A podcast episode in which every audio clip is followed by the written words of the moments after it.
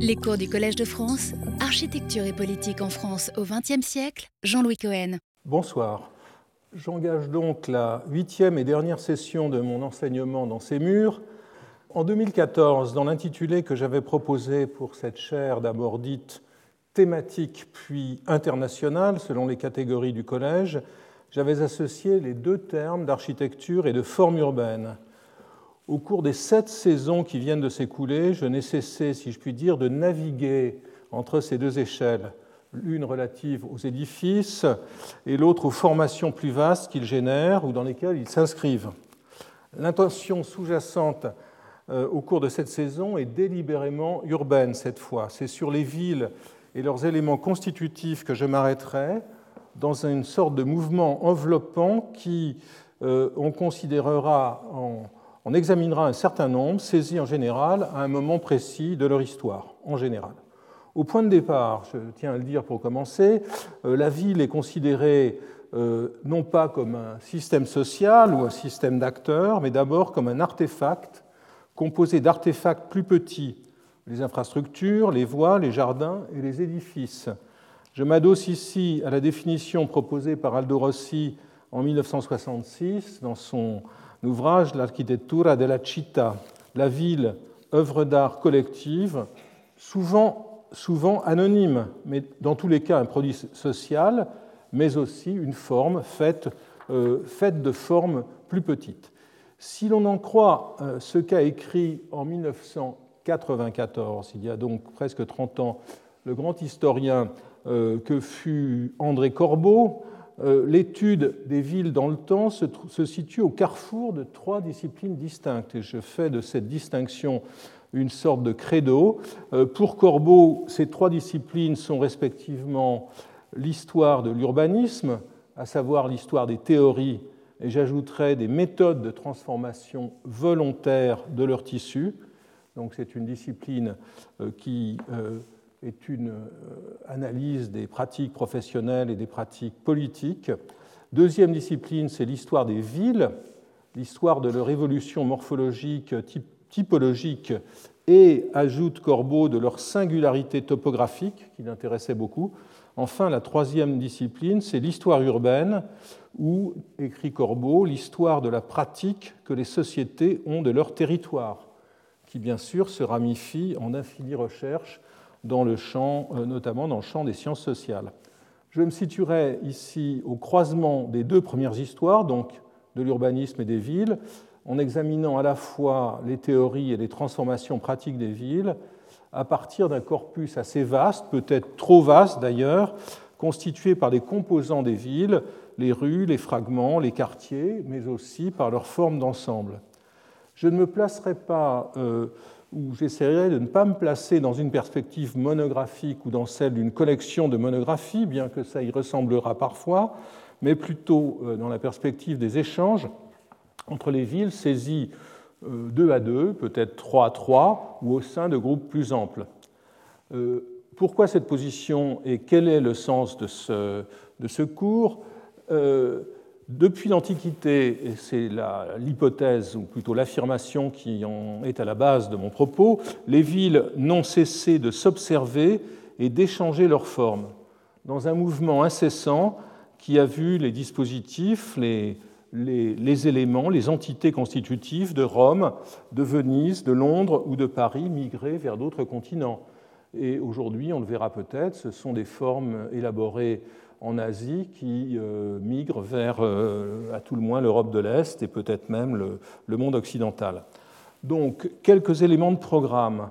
Euh, le premier cours est celui qui, le suivra immédiatement, donc sur la citation pour la séance d'aujourd'hui et la notion de transurbanité, la prochaine séance. Ces premiers cours vont permettre de mettre en place un cadre d'interprétation qui ne vise pas à saisir la singularité de chaque ville dans une perspective comparatiste, je reviendrai sur cette notion, mais bien plus à réfléchir à leur ressemblance, terme délicat à manier et sur lequel je proposerai deux ou trois réflexions très marginales.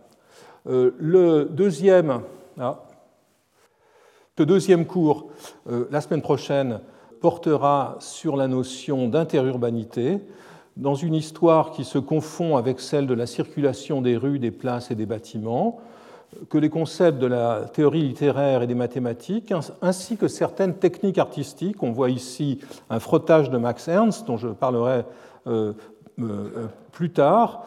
Euh, donc, ces concepts littéraires et mathématiques et certaines techniques artistiques permettent d'interpréter ce phénomène. Je tenterai avec plus ou moins de bonheur, euh, j'espère plus que moins, d'étendre aux formes urbaines la notion d'intertextualité et m'interrogerai sur les modalités du déplacement des figures d'une ville à l'autre et sur celles de leur combinaison par euh, juxtaposition ou contamination horizontale, collage et frottage, ou par superposition verticale, le palimpseste. Dans le troisième cours, je m'arrêterai et dans les séances suivantes, je mettrai en œuvre un découpage sans doute simpliste, mais je l'espère efficace, entre les villes à partir desquelles des formes migrent, les villes sources, et les villes qui les reçoivent et les absorbent, les villes euh, euh, qui sont les villes réceptacles, le cas échéant en les transformant. Le premier cas sera celui de Rome, à laquelle nombre de villes n'ont cessé de se, référer, à commencer par euh, les autres villes de l'Empire, euh, par Constantinople et en passant par Moscou, qui se voudra la troisième et peut-être même la quatrième Rome. Euh, ensuite, je m'intéresserai à deux villes-mondes, pour reprendre le terme de Fernand Braudel, le concept de Fernand Braudel, dont le pouvoir fut étroitement lié à la navigation. Venise et Amsterdam, générant des figures qui, ont associé le bâti et l'eau selon de multiples modalités qui furent observées et reprises ailleurs. Euh, autre ville source, euh, voici Amsterdam. Autre ville source, euh, Londres, dont ce ne sont pas tant les grands monuments, pour peu qu'il y en ait, il y en a incontestablement, mais ce ne sont pas ces grands monuments qui ont été des sources d'inspiration, mais bien plutôt des formes tissulaires de croissance et de transformation, comme les estates géorgiens, le Bloomsbury Estate et ses, places. Enfin, dernière ville source, euh, Paris, euh, Paris classique et le Paris d'Haussmann, nourri par l'expérience de Rome et dans une moindre mesure de Londres, le Paris d'Haussmann qui formule un modèle fondé sur les percées et un ensemble de dispositifs monumentaux rapidement diffusés dans la province française, puis en Europe et dans les deux Amériques. Parmi les villes réceptacles ou réceptrices figurent deux villes qu'André Corbeau a considérées comme des capitales françaises, ce qui est un peu exagéré dans le cas de la première, de, euh, Saint-Pétersbourg, euh, la plus ancienne, qui est fondée sur euh, des précédents romains, ce qui n'est sans doute pas exagéré dans le cas de Washington. Donc, ville réceptrice, les, les capitales des deux grands empires qui se, partageront par la suite l'histoire du monde, notamment au XXe siècle.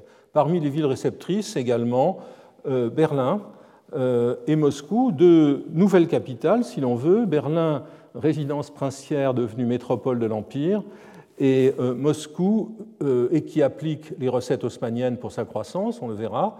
Moscou, ville déchue lors de la création de Saint-Pétersbourg, et qui retrouva son statut perdu après la Révolution de 17. Euh, nouvelle capitale dans les deux cas, euh, qui trouve ailleurs, qui recrute ailleurs certains de leurs dispositifs euh, les, plus, marquants. Enfin, ville réceptrice du Nouveau Monde, New York et Buenos Aires, deux villes qui dépassent leur, leur passé, leur, leur, origine coloniale, pour associer, selon des modalités différentes, des figures urbaines européennes. Euh, dans le cas de Buenos Aires, ces figures euh, seront des figures américaines filtrées parfois par l'Amérique du Nord, comme dans le cas de ces avenues promenades dessinées par le français Forestier. Bien d'autres villes, évidemment, pourraient être prises en considération, et certaines le seront ponctuellement au fil de ces séances, qu'il s'agisse de villes coloniales comme ici, ou de villes, historiques ou de villes contemporaines. Mais je voudrais revenir à mon propos euh, d'aujourd'hui sur la citation.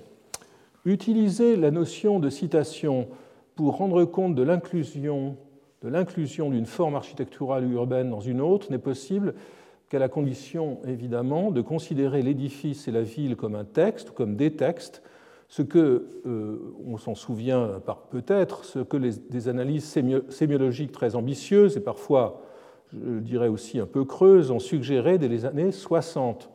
Une telle démarche pourrait être irrémédiablement, précisément à cause de cela, frappée au saut de l'obsolescence aujourd'hui, mais je suis quand même convaincu que le, parallèle ou l'analogie euh, forme-bâti-texte n'a pas perdu sa force propulsive, si je puis risquer ici un italianisme, sa spinta propulsiva. La citation n'est au demeurant qu'une forme des relations intertextuelles que Roland Barthes a évoquées dans son magnifique article Théorie du texte, publié en 1973 dans l'Encyclopédia Universalis. Dans sa généralité, ce texte englobe bien des interprétations possibles. Je le cite, il est un peu long, pardonnez-moi. Euh, le texte redistribue la langue, il est le champ de cette redistribution. L'une des voies de cette déconstruction-reconstruction est de permuter des textes, des lambeaux de textes qui ont existé ou existent autour du texte considéré et finalement en lui, ce qui est vrai pour les formes urbaines. Tout texte est un intertexte, d'autres textes sont présents en lui, à des niveaux variables, sous des formes plus ou moins reconnaissables. Les textes de la culture antérieure et ceux de la culture environnante, tout texte est un tissu nouveau de citations révolues. Passe dans le texte, vous pouvez lire ville et non-texte, redistribués en lui, des morceaux de code, des formules, des modèles rythmiques, des fragments de langages sociaux, etc. Car il y a toujours du langage avant le texte et autour de lui. Il y a toujours de la ville, sans doute, avant la ville et autour d'elle. Donc ce cours, vous l'avez compris, euh, euh, je viens d'y insister lourdement, part de l'hypothèse selon laquelle cette analyse serait applicable à la ville. Nombre, d'auteurs se sont d'ailleurs arrêtés euh, dans le champ de la littérature à, des relations qui les éclairaient ou peut-être les aveuglaient entre deux villes. Donc on pratiquait dans le champ littéraire l'analyse des relations entre, entre des villes je remonterai aux mémoires d'outre-tombe de Chateaubriand, qui rapproche euh, ces deux villes maritimes que sont Saint-Malo et Cadix. Je cite Chateaubriand La position insulaire, la chaussée, l'architecture, les maisons, les citernes, les murailles de granit de Saint-Malo lui donnent un air de ressemblance avec Cadix. Quand j'ai vu la dernière ville, Cadix, je me suis souvenu de la première donc Chateaubriand devant ces deux villes. Euh, quant à un auteur plus proche de nous, Julien Gracq, dans sa forme d'une ville, qui est évidemment une lecture euh, inévitable et peut-être euh, peut-être au fond ne l'est-elle pas tant que cela, mais pour mon propos et là son utilité, c'est entre Paris et Nantes qu'il hante qu'il construit un parallèle. Comme pour le vieux Paris, écrit-il, qui n'a conservé du temps des barricades que l'étroitesse la sinuosité de ces rues, la consistance de gâteaux compacts de ces bâtisses soudées. Belle image, euh, indigeste. Donc le gâteau compact de ces bâtisses soudées, c'est le plan de la ville plutôt que l'aspect des maisons qui nous ramène ici au souvenir des siècles lointains. Ce que je trouve intéressant dans le propos de Gracq, c'est qu'il n'hésite pas à évoquer cet objet un peu euh, délicat et parfois euh, euh, que, les, écrivains ont du mal à saisir, qui est le plan de la ville. Dans ces deux parallèles, le vecteur de la relation est le souvenir de chaque ville qui ne manque pas de conduire à, l'interrogation de l'auteur sur leur physionomie, leur visage et, et leurs traits, leur caractère, pour reprendre un terme cher à Aldo Rossi, qui s'était attaché à définir le caractère des villes de Vénétie. En termes de perception, ce caractère est fugitif et peut faire l'objet d'interprétations multiples, ce que note un autre écrivain euh, passionné par les villes, par l'arpentage et la narration sur les villes, Jean-Christophe Bailly, euh, qui écrit dans un livre intitulé La phrase urbaine, je cite, Non seulement la ville est kaléidoscopique, c'est-à-dire composite et changeante, mais encore tout se passe comme si personne ne pouvait être sûr de tenir dans ses mains le même kaléidoscope que son voisin. Fin de citation. Affaire personnelle ou collective, ce qui est en jeu ici dans ce rapprochement entre les villes n'est rien d'autre que la ressemblance. qu'est-ce qui fait que nous avons dans une ville donnée l'impression d'en parcourir une autre? Ressemblance, phénomène sur lequel se sont penchés, entre autres, Georges Didier Huberman dans deux livres ou euh, Daniel Payot euh, dans le champ de l'art. C'est au fond sur les multiples formes de la ressemblance que je m'interroge en tentant de saisir les opérations au travers desquelles elles se manifestent dans les villes. Et je rendrai compte dans le deuxième cours, euh, la semaine prochaine, des processus intertextuels par lesquels les formes migrent d'une ville à l'autre, produisant à la fois des effets objectifs, des, formes que l'on peut analyser, et des effets subjectifs de ressemblance. Ressemblance, c'est évidemment éminemment subjectif. Je tenais, dans ce premier exposé euh, introductif à ces neuf séances, à m'arrêter sur la forme la plus simple d'intertextualité architecturale et urbaine, qui est celle de la citation. De la manière euh, la plus générale, cette opération, la citation, peut être définie comme, je cite, je me cite, c'est une définition que je propose, une suite de mots extraits d'un texte et répétés par quelqu'un d'autre que le locuteur original. Donc une suite de mots extraits d'un texte et répétés par un autre. Il s'agit d'une opération fondamentale pour toutes les pratiques artistique et littéraire, comme elle l'est au fond dans toutes les formes discursives de la vie quotidienne. Alors quelques repères que vous connaissez bien, euh, notamment le premier, euh, tous les lecteurs euh, français et francophones des générations passées ont pieusement conservé la mémoire des pages roses du Petit Larousse. Leurs énoncés en français ou en latin étaient utiles à tout moment et en toutes circonstances. Euh, ils ont aujourd'hui sans doute été remplacés par ceux que l'on trouve sur les sites web spécialisés. Euh, quant aux, anglophones, ils n'ont cessé depuis 1855 d'avoir recours aux Familiar Quotations de John Bartlett, dont plus de 20 éditions ont été imprimées à ce jour. En partant de cette opération courante, voire banale, euh, la citation, tant sous ses modalités savantes que vernaculaires, j'aimerais aborder les enjeux relatifs à l'architecture et à la forme des villes, ce que je ferai plus loin, mais non sans avoir au préalable et assez hâtivement posé quelques jalons dans le champ de la littérature. La citation est constitutive de l'ensemble du champ littéraire, comme le montrait brillamment il y a euh, une quarantaine d'années, presque, plus d'une quarantaine d'années Antoine Compagnon dans son premier livre, La seconde main, et un tout petit peu plus tard Gérard Genette dans ses palimpsestes. Donc plus récemment, d'autres, et dans le champ anglo-américain, d'autres auteurs se sont attachés à l'analyse du phénomène de la citation, la quotology, livre assez spirituel. On a l'impression d'ailleurs que la réflexion sur la citation est une sorte de, lubrifiant qui permet d'assouplir la, parole critique. Donc le livre assez spirituel de Willis Goff Regier et The Words of Others de Morson qui ont proposé leur théorie de la citation. Ces études, toutes ces études qui sont inévitablement historiques, reviennent sur nombre d'œuvres déterminantes, d'œuvres littéraires déterminantes ou philosophiques ayant pris la forme de recueils de citations. Euh, les adages d'Erasme ou les essais de Montaigne pour en rester au seul XVIe siècle. Mais on pourrait évidemment remonter beaucoup plus loin et euh, recenser, ou pourrait-on le faire d'ailleurs, toutes les occurrences, des on peut sans doute le faire aujourd'hui avec les outils contemporains, les occurrences des citations d'Homère ou d'Aristote dans le corpus de la littérature mondiale. Le, recueil, la collecte des citations est une composante essentielle de la recherche et d'autres formes d'écriture. Euh, ainsi, euh, Walter Benjamin a vu dans une telle collecte, je le cite, un phénomène, le phénomène originaire de l'étude. Et il en a fait, comme on le sait, le principe même de son passage Passagenwerk, compendium de citations et de fragments, revendiquant d'ailleurs euh, d'avoir omis souvent les guillemets, c'est-à-dire d'avoir, de s'être approprié les textes des autres. Euh, Benjamin a reconnu la force potentielle des citations susceptibles de détourner ou de détruire le texte dans lequel elles figurent. Il déclare notamment, je cite, Les citations dans mon travail, une citation très, très connue, les citations dans mon travail sont comme des brigands sur la route qui surgissent tout armés et dépouille le flâneur de sa conviction, donc les citations délinquantes.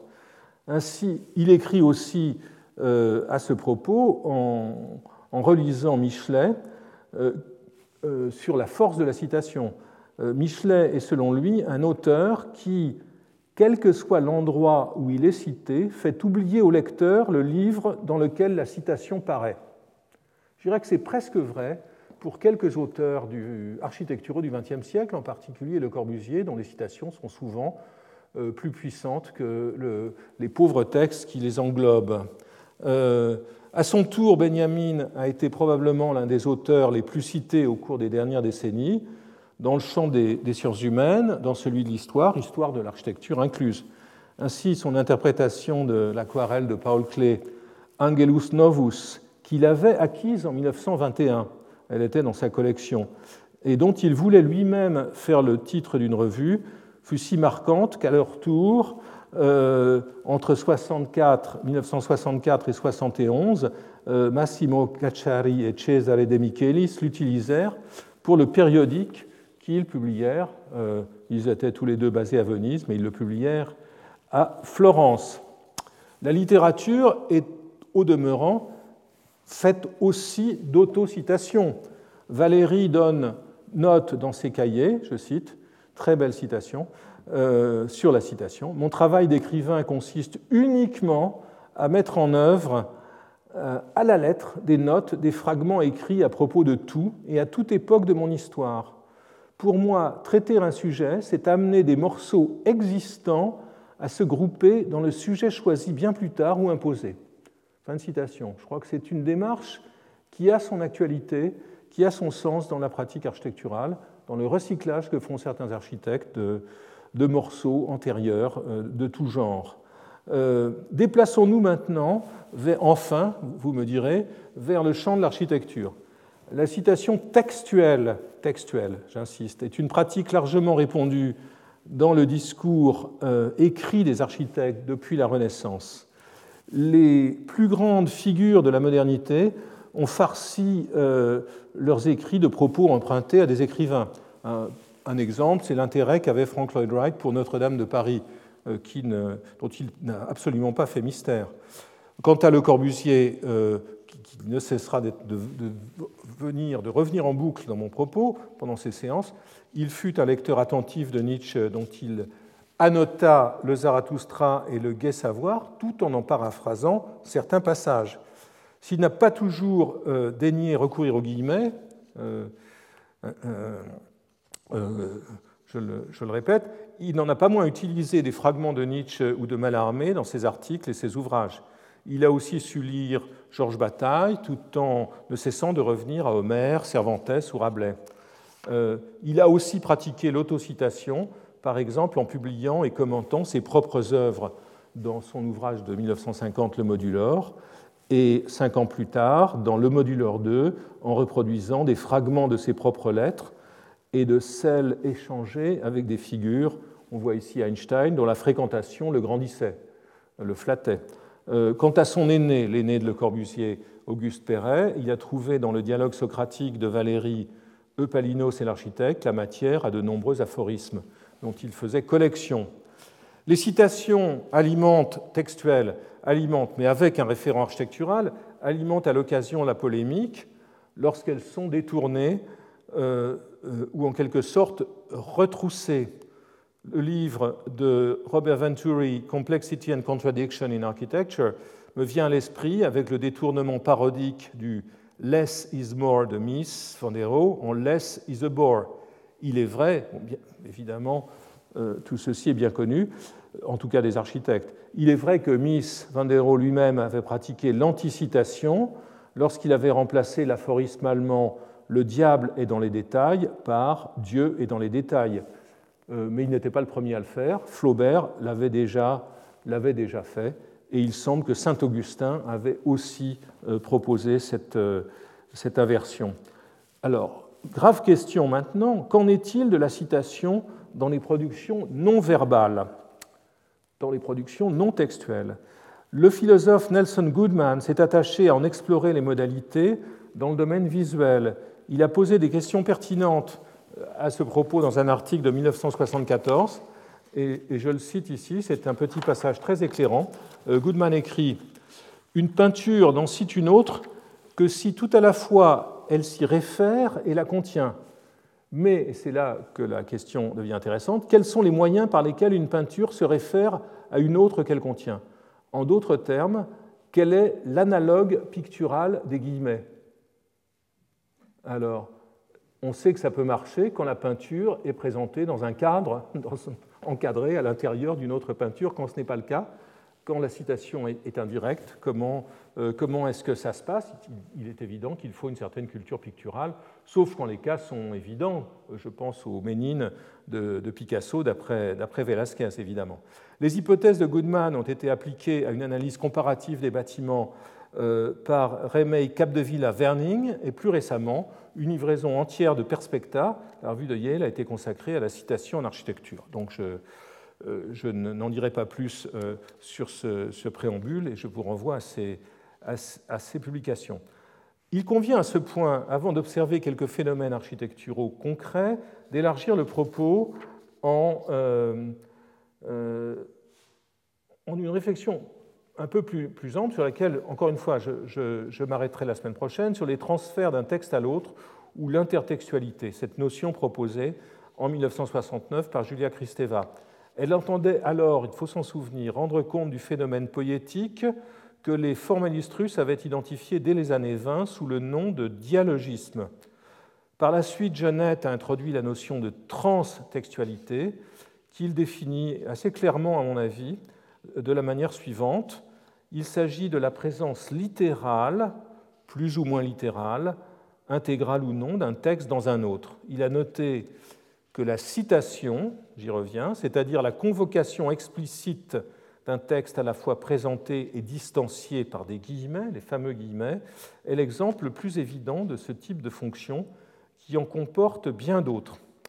Ces relations élargies sont inscrites dans le registre de ce que Genette nomme l'archi ou l'archi, il faudrait peut-être mieux lire ça, l'architextualité, formée sur la racine grecque arché, il la définit, je cite, comme cette relation d'inclusion qui unit chaque texte aux différents types de discours auxquels il ressortit. Plaisantant au passage sur ce que pourrait être une, hypothétique architecture, il voit chaque texte utilisé selon une multiplicité de figures, les architextes ou les archétextes, pourrait-on peut-être dire pour éviter les ambiguïtés antérieures.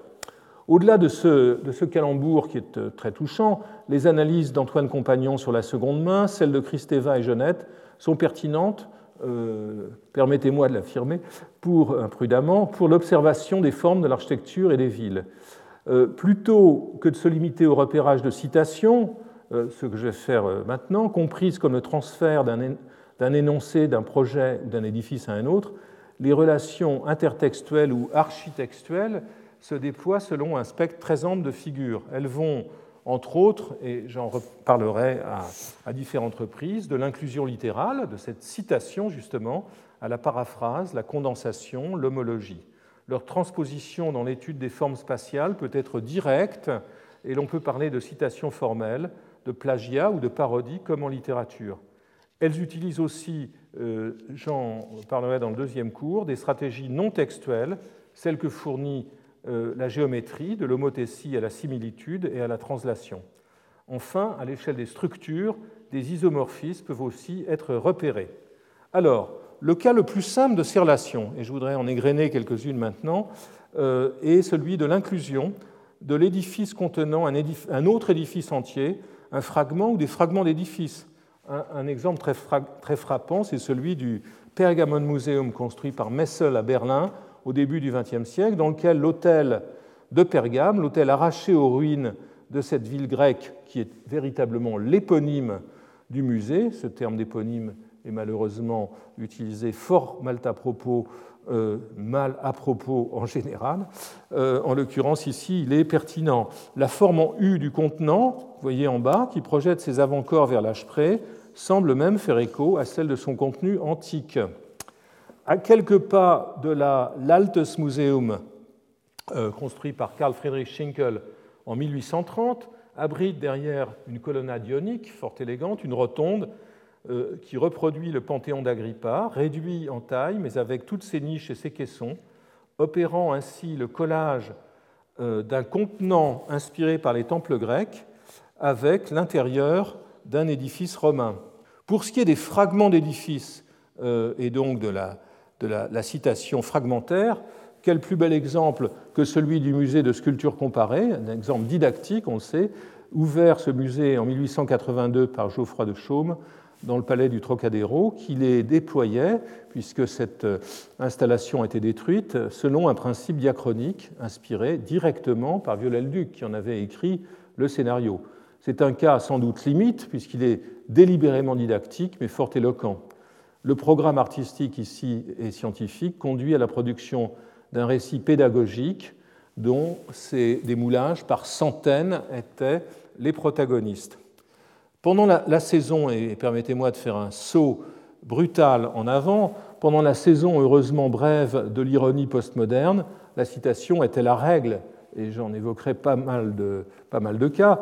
Dans le bâtiment central ici de la ville nouvelle de Tsukuba, Arata Isozaki a inséré en 1983 une place qui reproduit celle du Capitole de Michel-Ange à Rome avec les motifs de son sol, mais sans la statue équestre de Marc Aurèle, qui est d'ailleurs absente sur cette photo.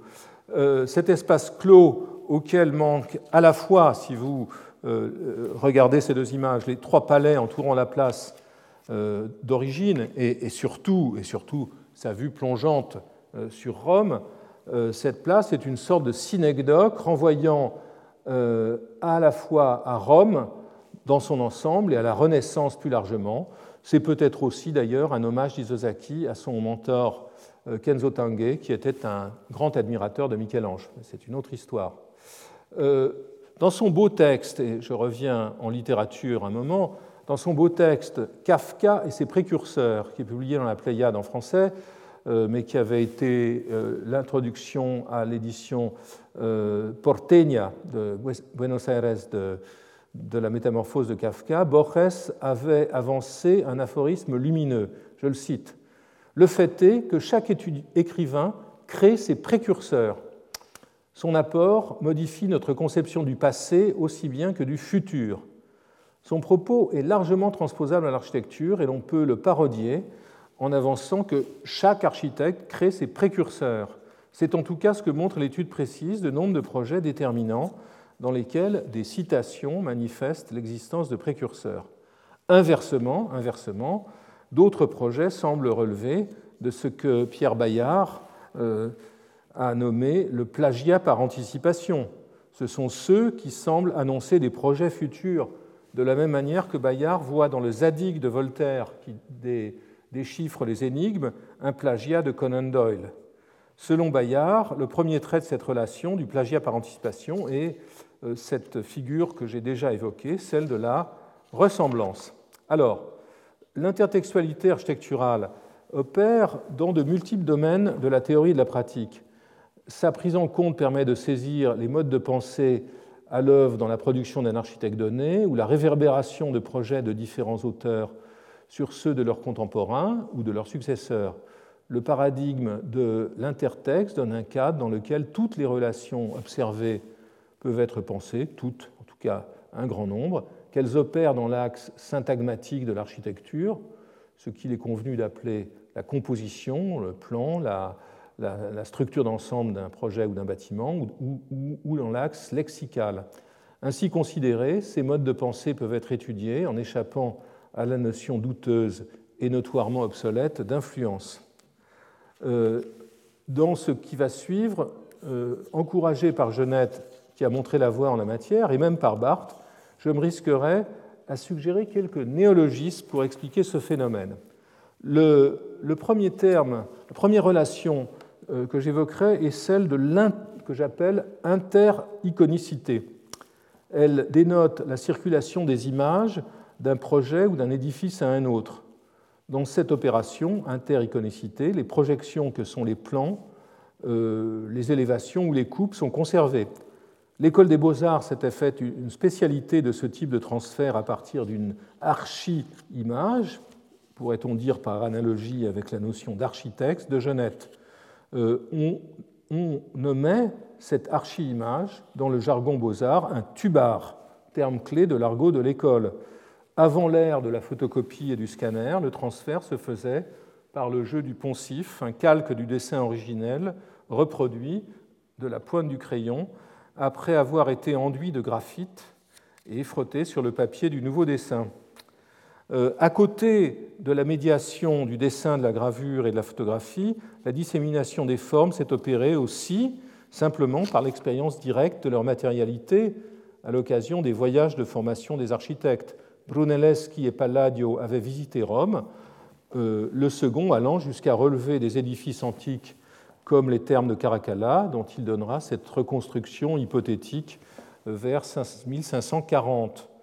Quant au jeune Le Corbusier, qui dessina le même ensemble des termes de Caracalla en 1911 dans son carnet de croquis romain, euh, il, euh, tout en réalisant des photographies lui-même et en achetant auprès des officines spécialisées comme Alinari, euh, eh bien, il ne cessera d'utiliser ces matériaux dans ses ouvrages les retouchant pour les besoins de ses démonstrations, comme il le fit euh, avec cette vue de la basilique de Santa Maria in Cosmedin, publiée dans l'Esprit Nouveau puis dans Vers une architecture, mais débarrassée euh, grâce euh, à un pinceau et à de l'encre noire des ornements qui contredisaient l'image de modernité qu'il prétendait y voir.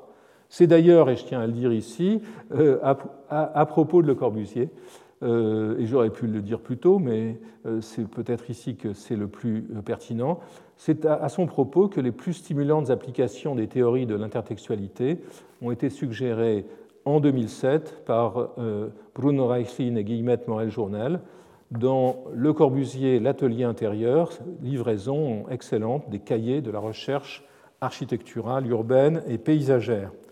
Je reviens un moment, alors j'abandonne ici Le Corbusier, sans doute provisoirement, je reviens un instant à ce grand moment dans les emprunts historicistes, dans les citations que fut le postmodernisme. Les images y jouèrent un rôle déterminant dans la captation de certains projets antérieurs. Ainsi, les archi ou arché-images du siège des Walt Disney Studios, réalisés par Michael Graves à Burbank en 1988, fait longtemps déjà, ces archi-images sont-elles sont la maison des cercles et la barrière de la Villette de Claude Nicolas Ledoux, toutes deux illustrées dans son ouvrage de 1804, L'architecture, considérée sous le rapport des lois des mœurs et de la législation, et ici combinées dans ce projet. Les modernes n'avaient pas été euh, sans utiliser d'ailleurs des procédés comparables. Je reviens à Le Corbusier, mais cette fois-ci Le Corbusier comme source. Euh, si l'on euh, regarde à droite l'aile des services de la grande maison commune construite en 1930 euh, par Ivan Nikolaïev pour les étudiants de l'Institut du textile de Moscou, on y trouve, on y lit sans difficulté, pas besoin de se forcer pour le voir, la citation littérale de la façade sur le jardin de la villa Stein de Monzy, construite en 1926 à Garches, et que la principale revue des constructivistes russes, SA, avait publiée euh, l'année suivante, en 27. La citation peut aussi devenir parodique, et Ici, euh, euh, les choses deviennent assez cocasses lorsqu'un paramètre fondamental de l'archi-image, de l'image originelle, est modifié ou inversé. Ainsi en va-t-il de la Villa Savoie de Le Corbusier, achevée en 1931 à Poissy, et dont une moitié a été édifiée noire et non blanche comme l'original en 2001 par cette agence australienne afin d'abriter l'Australian Institute of Aboriginal and Torres Strait Islander Studies. Le propos ici euh, sous-tendant cette inversion chromatique est la critique de l'effacement de euh, la composante aborigène de l'histoire australienne. Donc Black, History Matters et la Villa Savoie est repeinte. Euh, deuxième relation sur laquelle je voudrais m'arrêter, après donc l'inter-iconicité, est ce que j'appellerais l'intertectonicité. Intertectonicité, elle rend compte du transfert des caractères tectoniques d'un édifice à un autre, qu'il soit littéral ou procède d'inflexion et de transformation. dont un exemple historique fut celui du maniérisme, terme un peu obsolète et en vérité assez, assez glissant sur lequel je ne m'arrêterai pas. Apparu au début du XVIe siècle ou pas trop, cette démarche recyclait les formes de la première Renaissance, le maniérisme, en les répétant et les déformant ou en modifiant l'échelle.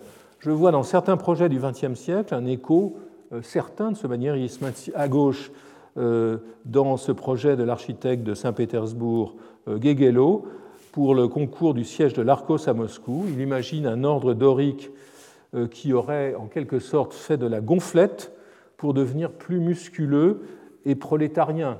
C'était la recherche du dorique rouge qui animait certains de ses camarades. C'est à nouveau l'ordre dorique, là aussi gonflé, qui inspire à Venturi la caricature de temple installée dans la Strada Novissima de la Biennale de Venise de 1980, avec toutes les licences, à commencer par la plus scandaleuse, qui est celle de placer une colonne dans l'axe. Euh, ces deux projets, pris parmi tant d'autres, sont l'indice du double statut des ordres, opérateur de la composition d'ensemble des édifices, euh, tout autant que système décoratif. Une relation intertectonique euh, évidente, puisqu'il est inévitable de parler de tectonique à propos de Perret, et celle qui relie son église du Rincy et le projet de concours des Viesnines à Moscou en 23, les Viesnines qui ne tarderont pas d'ailleurs à dériver plutôt vers l'esthétique de la machine. Toujours à propos de Perret, euh, qui a su repenser les ordres, par exemple avec ceux de son musée des travaux publics de 1937. On sait que leurs chapiteaux révèlent dans leur modelé euh, la présence des ossatures d'acier qu'ils enrobent. Les solutions utilisées par Perret pour faire transparaître sur ces façades l'ossature des édifices et pour en différencier euh, l'épiderme ont été repris par ses disciples directs et ont traversé les Alpes pour être déployé par l'agence de Belgioioso Peresuti et Rojas, qui lui avait consacré une petite monographie en 1955. La tectonique de Perret à Fleur, par exemple, sur cette Torre Velasca de Milan en 1957. Pour en rester au euh, béton euh, armé à sa surface, la transmutation du mode de construction utilisant des banches en bois en un propos esthétique tel que Le Corbusier l'avait proposé en faisant contre euh, mauvaise fortune, bon cœur, avec le béton brut de l'unité d'habitation de Marseille ou de la Tourette, fit l'objet d'une interprétation au maniérisme incontestable lorsque Zévaco réalisa en 1953 cette poste de la ville reconstruite d'Agadir. De ce qui était à l'origine une nécessité devenue vertu, il fit, il fit un principe esthétique poussant à l'extrême la recherche du contraste plastique. Pour en rester au Maroc, c'est un tout autre transfert tectonique qu'opère l'équipe de Candilis, Woods et Bodiansky lorsqu'elle édifie en 1952 ses immeubles d'habitation pour ouvriers musulmans, ainsi que l'ont montré euh, les Smithsons euh, un peu après. Leur patio suspendu renvoie à un architecte vernaculaire, les Casbah du sud marocain que vous voyez à droite.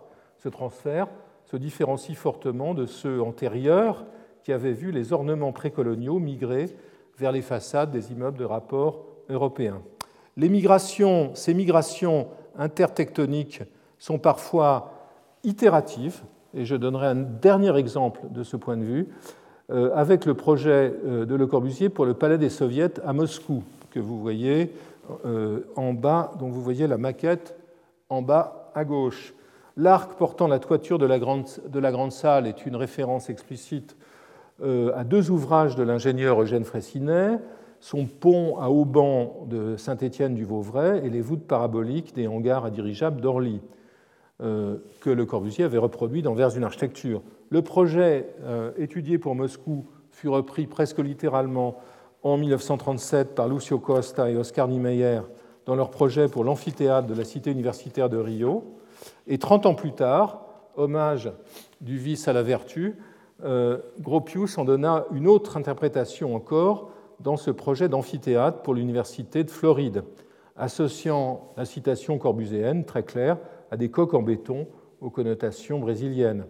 Euh, issu de l'art de l'ingénieur, de Fraissinet, cet arc de Le Corbusier a poursuivi ses migrations. Euh, je ne montrerai pas l'image du projet non réalisé de Piacentini pour l'arc qui aurait dû dominer l'exposition de 42 à Rome, ou le Gateway Arch de, de Saarinen construit en, 1965 à St. Louis, Missouri, en forme de caténaire, mais en acier inoxydable. Alors, à ces deux notions, inter-iconicité et inter-tectonicité, euh, je voudrais ajouter celle d'interurbanité, vous l'avez compris, ou plutôt de transurbanité, à laquelle je souhaiterais consacrer l'essentiel du propos de ce cours, en déplaçant le regard vers les formes urbaines et leurs relations. Mon hypothèse est que les villes, euh, et, que, et que si l'on observe la création et le développement des villes depuis leur naissance, la translation des tracés de voies ou de la configuration des espaces ouverts et des compositions monumentales d'un lieu à l'autre sont autant d'opérations récurrentes dont le recensement permet de dépasser les visions simplificatrices de l'histoire. Plutôt donc que de penser les villes individuellement dans leur diachronie, les unes après les autres, dans une chronique limitée à un espace local ou étendue à l'échelle régionale ou nationale, comme le proposent les histoires de l'urbanisme dans le découpage de leurs chapitres, euh, je m'intéresserai à l'inscription de chaque cadre national dans des déterminants plus vastes. Et de ce point de vue-là, j'évoquerai quatre modèles possibles, euh, en, m'arrêtant évidemment sur le quatrième, qui est celui que je, propose de suivre. Je distingue quatre modèles dans cette, euh, euh, problématique du rapport des villes entre elles et, à des systèmes plus englobants. Premier modèle, c'est celui des villes d'empire ou des villes de fondation.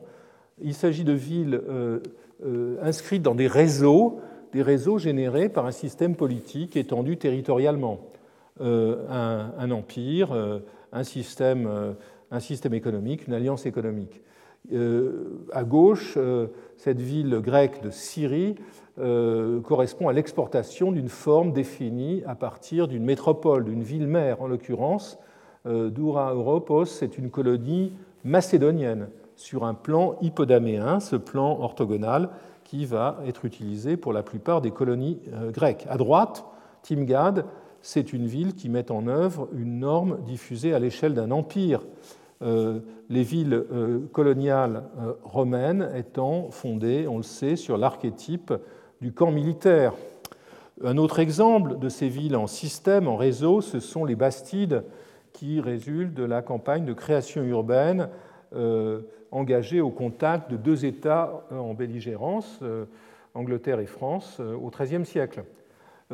exemples impériaux, parmi les exemples impériaux, le plus clair est celui, sans doute, de, l'Empire espagnol, dans lequel les leyes de Indias, élaborées à différents moments du XVIe siècle, vont aboutir à la mise en œuvre d'un dispositif géométrique et réglementaire. Et ici, il est clair que le dispositif de la colonisation ou décolonisation, qui associe domination et hégémonie, euh, pour le dire avec Antonio Gramsci, euh, le fait avec des canaux qui sont loin d'être exclusivement à sens unique, nord-sud, si je puis dire, entre métropole et colonie. Les scènes coloniales ont parfois communiqué entre elles selon des circuits sud-sud, c'est le cas au XXe siècle et déjà au XIXe entre Grande-Bretagne et France.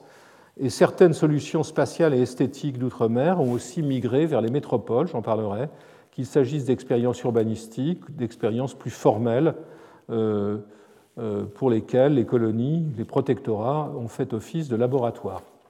Euh, deux derniers exemples de systèmes dans lesquels les villes ont une sorte de relation interurbaine quasi euh, structurelles, quasi fondatrices. Ce sont par exemple, et c'est un autre exemple de colonisation, les villes, les centaines de villes créées euh, dans les profondeurs de la Russie sous le règne de Catherine II, ici Kirillov et Odessa, de, des villes construites sur des damiers, mais on pourrait aussi prendre des exemples modernes, fonctionnalistes, par exemple, ici dans l'empire industriel du producteur de chaussures Batia, le modèle originel, qui est le modèle de Zlin en, Moravie, se voit euh, appliqué euh, en Slovaquie à, à qui s'appelle aujourd'hui Partizanske, mais aussi dans plusieurs villes d'Europe, au Canada, en Inde et jusqu'au Brésil. Variation sur un thème. Le deuxième modèle dont je voudrais parler, c'est celui qu'on utilise qui nourrit de la manière la plus fréquente, la plus courante, les histoires de l'urbanisme. Il consiste à opposer l'espace local ou national à un espace universel qui serait celui que préconiseraient les grandes organisations ou les grandes institutions. Cette histoire a privilégié l'étude de dispositifs comme celui des SIAM, des Congrès internationaux d'architecture moderne, ou d'organisations engagées dans la réforme urbaine, les cités-jardins ou le logement social. Euh, il propose une vision homogène des transformations liées à la modernisation, que Jacques Gubler, euh, l'excellent Jacques Gubler, a très bien euh, su isoler dans son propos très nuancé, subtil sur le nationalisme et l'internationalisme dans l'architecture de la Suisse. Alors, à côté des SIAM, et tout ceci est bien connu, je rappelle euh, l'importance dans la, dissémination de cette position globalisante du discours sur le style international élaboré à New York dans les années 30, mais c'est un terme euh, que Gropius avait déjà proposé en 1923. c'est ce, type de discours qui a irrigué au, aussi beaucoup d'histoires de l'urbanisme, euh, à commencer par celle assez obsolète de, de Benevolo. Mais il y a aussi d'autres exemples euh, euh, que l'on n'a pas toujours à l'esprit dans cette politique des, des, organisations internationales et internationalisantes, la mise en œuvre des idées des SIAM, par exemple, à partir de l'expérience allemande par May dans des dizaines de villes standardisées, au plan standardisé, construites dans les profondeurs euh, de l'Union soviétique. Euh, ce, mouvement, en tout cas le, les SIAM, ont proposé de réduire la diversité des villes euh, en les examinant exclusivement sous l'angle de la fonction. C'est ce qui fut fait de manière assez pluraliste lors du congrès des SIAM d'Athènes en 1933 et ce qui fut codifié de manière plus dogmatique par Le Corbusier dix ans plus tard. Et ce qui euh, aboutit, euh, finit par aboutir, vous le voyez ici, à une, euh, à une politique de représentation homogène tendant à rapporter toutes les villes, quelle que soit leur spécificité, à, leur, à leurs éléments fonctionnels. La grille des SIAM qui deviendra l'instrument de présentation d'une grande quantité de projets européens et, et américain, dans le, africain aussi, euh, dans les années 50 et qui deviendra aussi, une fois retourné, une fois transformé, subverti, un instrument de, critique euh, des SIAM. Euh, donc c'est en, opposition, alors ce discours sur l'hégémonie ou la domination d'un modèle universel ou universalisant a évidemment inspiré des critiques. Je pense ici euh, à la théorie du régionalisme critique euh, que Frampton a, codifié, mais euh, en s'appuyant sur les écrits antérieurs d'Alex Tsonis et Liane Lefebvre, qui eux-mêmes s'appuyaient sur celle de Louis Mumford. Frampton entendait opposer une architecture de résistance à l'universalisme. Cette dialectique, il faut s'en souvenir, c'était il y a quatre ans, cette dialectique entre euh, le, global et le national euh, a été formulée de façon très unilatérale, je pense, assez réductrice par Rem Koolhaas lors de la Biennale d'architecture de Venise en 2014, euh, puisque son, idée était de montrer dans chaque pavillon comment la modernité avait été absorbée dans chaque pays, comme si cela avait été le cas. Le troisième modèle que je voudrais évoquer aujourd'hui, et en conclusion, c'est celui des relations bilatérales entre nations. Il met l'accent sur les relations bilatérales euh, entre, entre scènes nationales et villes. Euh, des, notions pertinentes pour le premier modèle euh, ou pour le second ou pour le deuxième, comme celle de domination ou d'hégémonie, s'appliquent lorsque les deux partenaires de la relation sont inégaux. C'est le cas avec le phénomène de l'américanisme, et je me permets à ce propos de citer deux de mes ouvrages la prééminence économique, symbolique, culturelle aussi des États-Unis a généré un phénomène qui a affecté l'Europe euh, et peut-être le monde à partir du début du XXe siècle. La modernité étant de ce fait largement identifiée à l'Amérique, à une Amérique qui semblait représenter l'avenir vers lequel villes et édifices étaient censés tendre.